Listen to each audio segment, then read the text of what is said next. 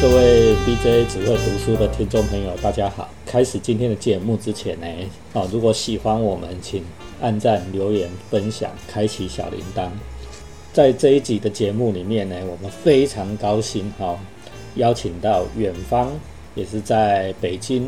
正在做博士后研究的窦耀军博士，窦耀军博士为我们分享这一个节目呢，来宾水平越来越高哈，现在已经来到博士级。那我们先请耀军呢跟大家打个招呼，做个简短的自我介绍。Hello，施老师的听众们，你们好。呃，我叫杜耀军，我现在在北京。我本科和硕士是学电影的，然后博士是学现当代文学，就这些吧。现在在一个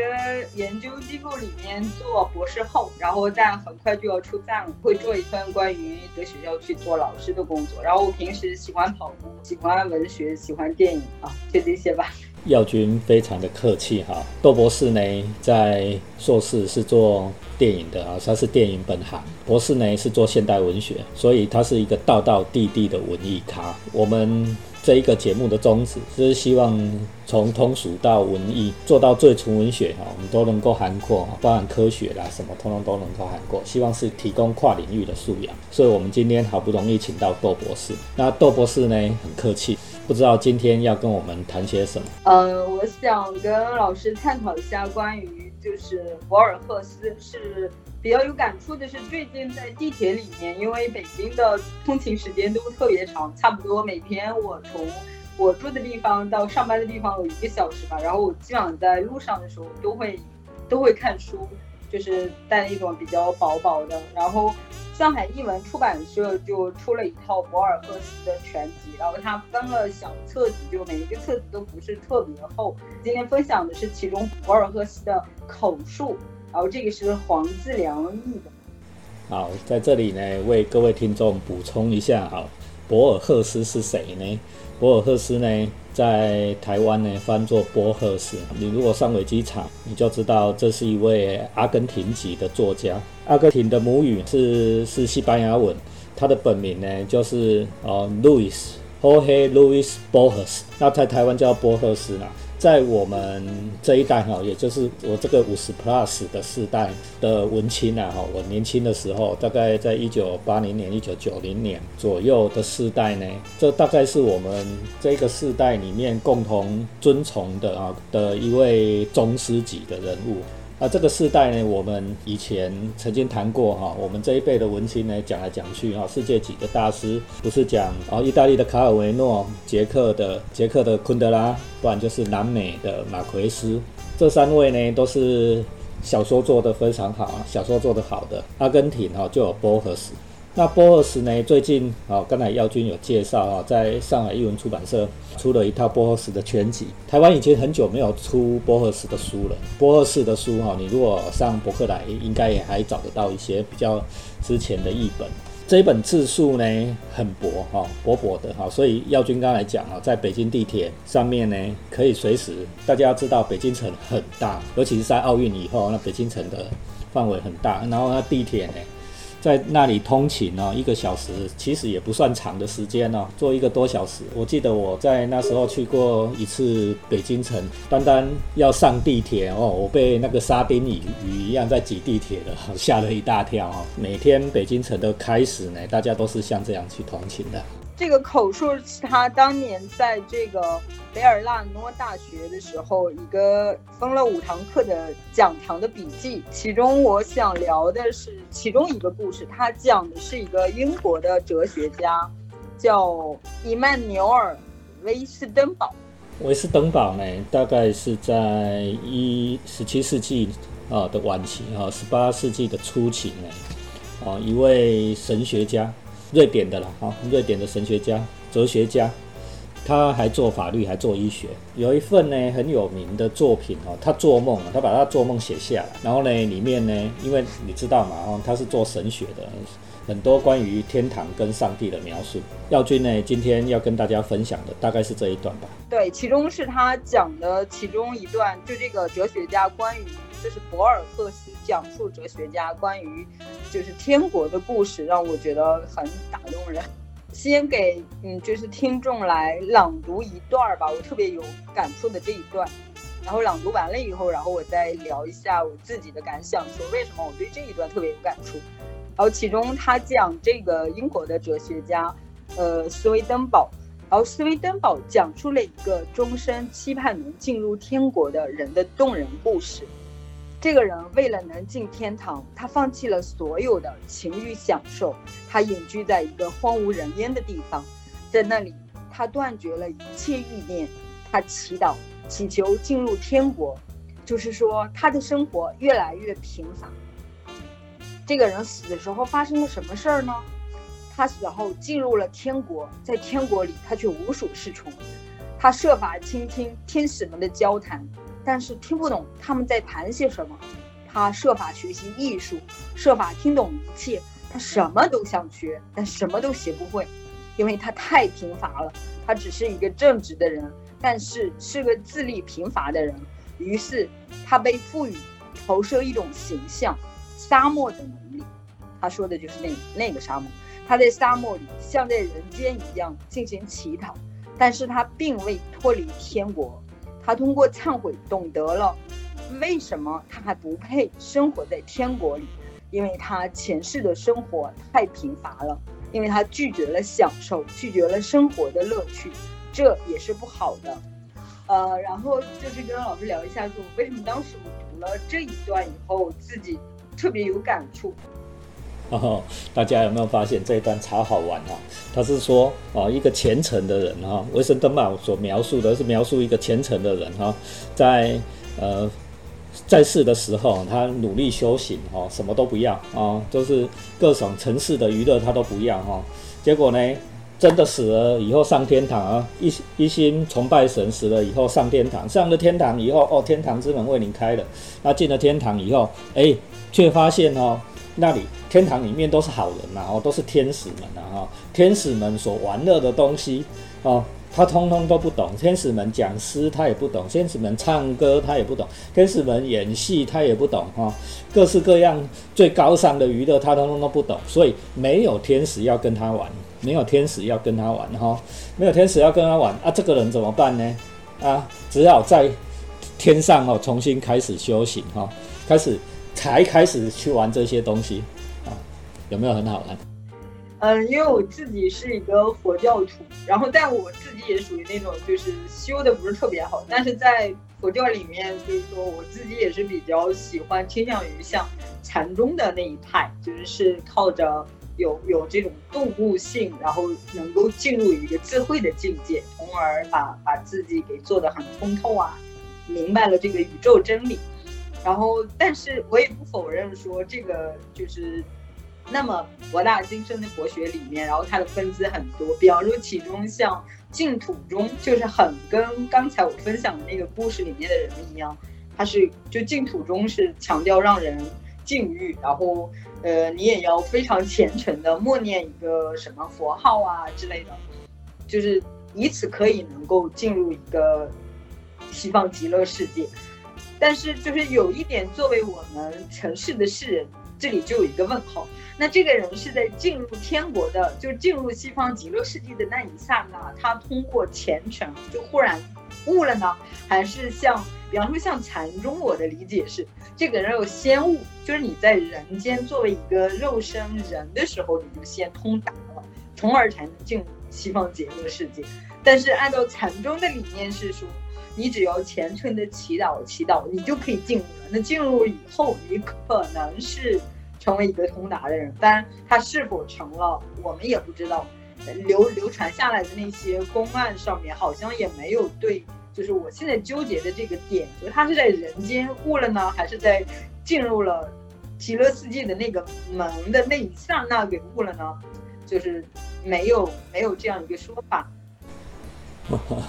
那耀军呢，是从他自己修行啊，他自己修禅啊的角度呢来讲这个事情啊。啊，老师哈境界没有那么高，我讲一个网络笑话啊，我跟我觉得跟这一点很像啊。有一个网络笑话是这样说的，他说有两个男人啊在一起聊天，两个老男人在聊天呢哈，其中一个呢老男人呢是。抽烟喝酒啦、吸毒啦、玩女人啦、赌博啦，吼，各式各样的匪类，他通通都来。啊，另外一个男人呢，老男人呢，另外一个老男人呢，是哎，也是跟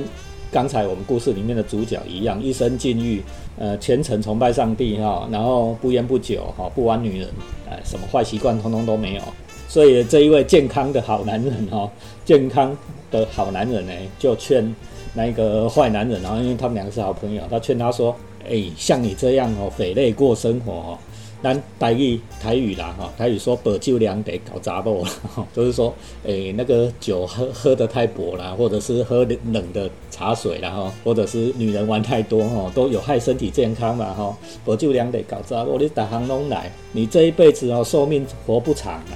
哦，老实讲是这样子的哈。”我们从今天今天的医学统计来看，也是一样啊。你如果啊一生哈都是这样纵欲啊，你你日子过不长的，身体都坏光光啊。那另外那一个坏男人啊，坏男人听到这个好男人这样说呢，他就叼着烟哦，喝口酒哦，然后跟这个好男人说：“哎啊，请问一下哈，像你这样不烟不酒不玩女人哈，那你活那么长都做什么？活那么长做什么？”你人生的乐趣，你全部都不要，人生的乐趣通通不要，那你活在世界上的意义到底是什么？这个很像刚才耀军讲的哈，到底我们修行是在尘世间修行，还是去天堂才修行？对，所以我读了这个故事的时候，我就认为说，这个英国哲学家说的是对的，就是我认为他应该是像都人都应该像禅宗，就佛教里面的禅宗一样。因为先在凡间，你就能能成为一个了悟的通达的人。如果说你在凡间也没有成为那样的人，可能不一定能够通过你，只是这种，呃，祈祷啊，就是那种，把把把自己对，就是什么都把把这个八方六路的那些应该打开的思维没有打开以后，你可能没有办法进去那个天国，即便进去了。也可能会像这个施威登堡所描述的天国一样，在那个极乐世界里，没有那些菩萨愿意跟你玩。因为我我想我理解的，其实西方极乐世界它就像游戏中间各个不同层次的那种打怪升级一样，最高的那个那可能它就是装备最好的是佛土的级别，接下来它有菩萨，有这样的菩萨，那样的菩萨，也有罗汉，这些就像游戏人物一样，那个。他们的级别层次更高，那所以作为一个，假如说就非常非常虔诚的一个人，也没有任何智慧的装备进去了以后，可能那些神仙们修行的道路也是就像就像那个游戏里面那些人一样，他已经有很多装备了，他有好多套游戏可以玩，但是你一进来的时候，什么软件都没有带，然后没有办法，就是你得系统先升级，但是他又他自己就没有办法升级，所以没有办法玩。所以我是这样理解的。我很喜欢耀军哈豆博这一个打怪升级说哈，我们人生在世哈不就是打怪升级嘛哈，打怪升级，你如果没有遇到怪哈，你不会升级嘛哈，没得捡装备嘛哈，就像耀军讲的，你软件没提升嘛，没带宝物嘛哈，那你上了天堂，不是要重新打起吗？哦，不过想一想哦，这个好好的一个文艺咖哦，豆博那个好好的文艺咖，结果来了台湾哦，被我教的这样奇奇怪怪的，还有打怪升级说了哈。是的，是的。然后还有就是，我觉得这本书跟有一本书，就两个可以是那种，就是像像两把西方的两把宝剑一样，又轻又重。就一本一本就是这个博尔赫斯众多散文中的这本口述。然后另一本就是另一本就是卡尔维诺的那本薄薄的小册子《千年文学备忘录》，然后我觉得就这两本书都是那种可以不只是教人读书，而且它可以把就那种很简单的道理，从而又散发的非常深的。然后嗯，而且就是，但有一点很奇怪，就博尔赫斯写的，他也写过一些小说，但是他写的小说不好看。卡尔维诺，卡尔维诺写的小说就比他要好看的多。还有一个，还有一个才女是舒珊·方塔泽，就是她的小说也写的不好看，但是这三个人有一个共同的特点，就是读超级超级多的书，然后从而如果说我们平凡的人没有那么多时间去读那么多书的话，就是他们能够把自己在书中感受到的精神和乐趣，然后用用用非常浓缩的语言。更精妙的把它阐释出来，从而能够达到跟原作者就像是那种，嗯，太极一样的那样把它给阐释出来。我觉得真的是高手。对，苏珊·桑塔格也是我超喜欢的才女。哦，你看，你看，哦，就跟你讲哦，这种文艺人士啊，透博哈，讲来讲去还是再绕回来哈，卡尔维诺，哎啊。豆博，这个不知道哈，你为什么这个年明明年纪轻轻哦，却有这种老灵魂呐哈？我为各位读者稍微补充介绍一下，刚才豆博提到的两位啊，非常在文坛里面非常重要的人物哈。第一个是当然就是卡尔维诺，意大利的卡尔维诺哈，跟波赫斯一样啊，波赫斯跟波赫斯一样，这种人哈叫做作家中的作家哦。他们除了自己的作品以外，还读别人的作品啊，还评别人的作品，哦，所以他们留下来的这种留下来一些关于怎么样看书、读书的方法呢，非常值得我们参考。哦，我们回到卡尔维诺，卡尔维诺呢，刚才豆博讲的哈，这一本书呢叫做《千禧年的千禧年的什么备忘备忘录》吗？我在台湾翻翻作。给下一轮太平盛世的备忘录啊，哦，这也是卡尔维诺在美国的大学里面演讲的一个呃的的的讲集啊，哈，哦，跟波尔斯一样，波尔斯也是在哈佛哈的 Norton Norton Lectures 哈，美国哈佛大学的诺顿讲座是非常。高的一个讲讲座啊，只有你在世界顶尖的位置呢，你才能去做这个 Norton Lectures。然后，那里面留下了非常许许多经典的的讲题。哦，啊，这我们等一下如果有机会的时候再提。那另一位呢，多博刚才提到的苏珊·桑塔格哈，哦，这个尤其文艺青年哦，尤其是文艺女青年哦，超超爱这个苏珊·桑塔格哦。呃，他大概比我们刚才提到的什么波尔斯啦、科尔维诺啦，或者是呢什么马奎斯啦，啊等等呢，跟他们是同一个时代，但是稍微再晚一点点哈。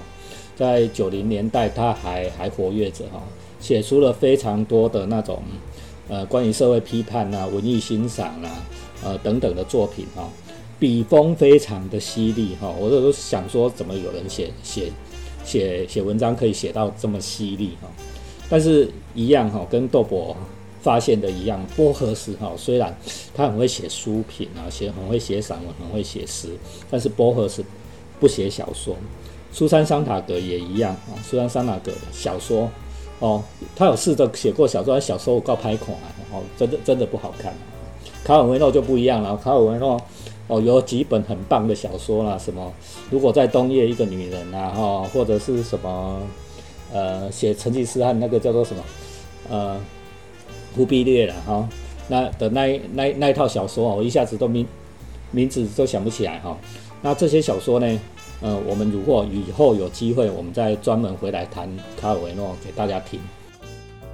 嗯，大部有两个名字，就是一个是叫美国讲稿。然后另一个是另一个是那个就千年文学备忘录。我之所以想就是想到了那本书，是因为正好博尔赫斯的这本口述，他也是在一个大学的就演讲录。然后然后那本千年文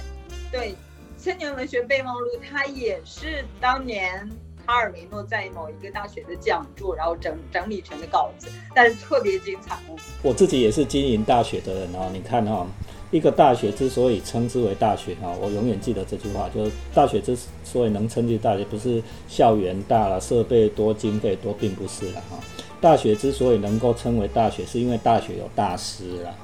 哦，那你看哈佛哈这些大学哈，这些顶尖大学办的讲座哈，它就对世人产生了影响有这种好的 lecture 哈。有大师在做好的 lecture 才是一个大学好大学的最重要的判准然后核心精神在是所在。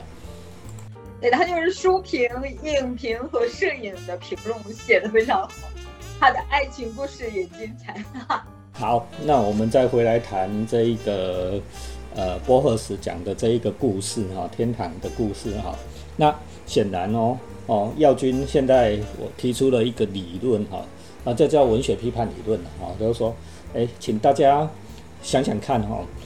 现在城市的快乐哦，像我刚才讲的那个坏男人，城市的快乐，跟好男人进入天堂以后哦，却没有办法享受天堂的快乐，哪一种快乐是比较高级的？耀军呢？豆博，你你觉得呢？你觉得哪一种快乐是比较？较好的快乐，这两种快乐怎么分呢？是关于智慧的快，智慧就是他什么都知道，知道了一切的那种东西。我觉得人最痛苦的就是像庄子说的那句“我生有涯而知无涯”。但是所谓进天国，应该是就是没有任何限制了哦，我都知道了。而且就像那个电影《超体》哦，你看哈，豆博的境界非常高哦，他认为呢。高级的快乐哈，是知晓的一切的智慧啊，通透通透了一切的智慧啊，什么什么事都知道的那一种快乐，也就是佛家讲哦，做涅槃嘛，哈，觉悟嘛，哈，觉悟涅槃啊，你们佛家不是讲这样吗？但是我最近的想法是，哎呀，我比较唯物论啊，我比较唯物论，唯物论就是说。人基本上就是物质组成的嘛，哈，我做我做物理的人，我做有学科学的人，物质组成的，当物质消失了以后，什么也都没有的啦，没有所谓的意识，没有所谓的灵魂了，也就是一切化为尘埃。所所以，我们常常讲我们是尘世之人啊，尘世之人的意思就是说，不只是说我们活在红红尘尘世啊，而我们身体也是尘埃所组成的。我倒会觉得说，不如你要在现实生活把握现在哈，享受今天的快乐，掌握今天的人生。那这一种成熟的快乐、凡俗的快乐哈，倒也不是说叫你去抽烟、喝酒、玩女人，而是你真的要静下来想一想。有一些快乐呢，是你爽过了，我说的比较俗一点啊，爽过了以后，反而会觉得悔恨；爽过了以后，反而会有副作用力。有一些呢，快乐呢非常的持久。你知道了以后呢，你学会了以后，你体验过了以后，你会想要再来一次。好，那我们再回来谈谈豆博现在讲的所谓超脱、超凡的快乐。什么是超凡的快乐？我觉得这个是人类追寻的，不是我追寻。人类的终极梦想就是打破未知，一切未知。那我也来讲讲看，我觉得，嗯，跟豆博。讲的有点像的事情了哈，就是说我常常在课堂上，嗯，在同学要毕业或者是说，呃，同学要离开哈的时候呢，会跟他们分享这一个想法了哈。你你毕业以后你就入社会了嘛，进入成熟之世，然后呢，你或许经过几年的努力，几十年的努力哈，那你房子也有，车子也有了，那或者是呢？功成名就了嘛？你会有一个人睡在你的旁边哈，跟你共度这一辈子。我会想请大家想想看这件事哈。我我如果想到，我会觉得还蛮可怕哈。就是说，过了很久以后，你某一天早上起床，然后看看你身边的哪一个人，哇，你看哈，当初呢年轻貌美如花了哈，说青春如花，呃，娶到她，对吗？但是他今天呢，已经鸡皮鹤发了啦，哈，对不对？满脸油，然后头发又乱，对哈，简直是黄脸婆哦。假设你是男生的话了，哈，旁边是女生，然后呢，这还不打紧啊，因为生命保证你一定会衰老，一定会会会变丑，变老变丑是一定的过程啊。好，那然后他也睡醒了啊，眼睛张开了啊，眼睛张开，然后忽然。就跟你说，哎呀，老公啊，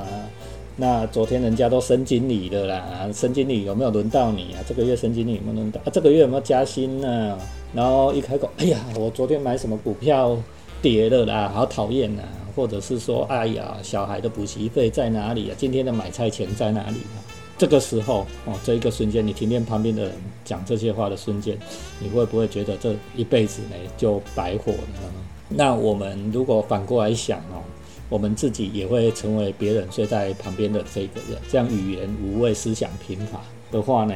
你这一辈子的努力不是也就白费了吗？少儿太谦虚了。石老师的编剧课是我上过的至今最精彩、最难忘的。如果听众们能够有机会去的话，一定要去屏东听施老师讲编剧课。呃，那是当然要来的啊。然后我跟豆博报告一下哈，我的这一本故事与剧本写作哈，让我自卖自夸一下嘛哈，我们自入行销一样。如果大家没有办法来屏东上我的编剧课，可以去买《故事与剧本写作》这本书哈。今年已经卖到大陆去了，然后由武汉大学出版社即将要出版哈。这本书呢是大概在华文世界里面哈，第一本呢全部都用华文的范例啊，然后华文的电影、华文的戏剧哈来做范例的书哈。那不是像市面坊间一样是有好莱坞出的书了啊，好莱坞的做法啊。那大家也可以拿来参考，在入门非常的有用的哈。我觉得这样真的挺好的，因为我很久没有跟人这样聊文学的事啊。嘿嘿嘿嘿，好了，然后我们今天也时间也差不多了，我们非常开心哈，我们今天能够北京来的豆博哈聊聊天呐哈，他远在北京呐啊，我们是透过微信哈远距录制的哈，然后。如果有机会哈，你还喜欢豆博，回来跟我们聊文学、聊文艺哈。豆博还可以聊电影哦，可以聊戏剧哈。欢迎你在 BJ 只会读书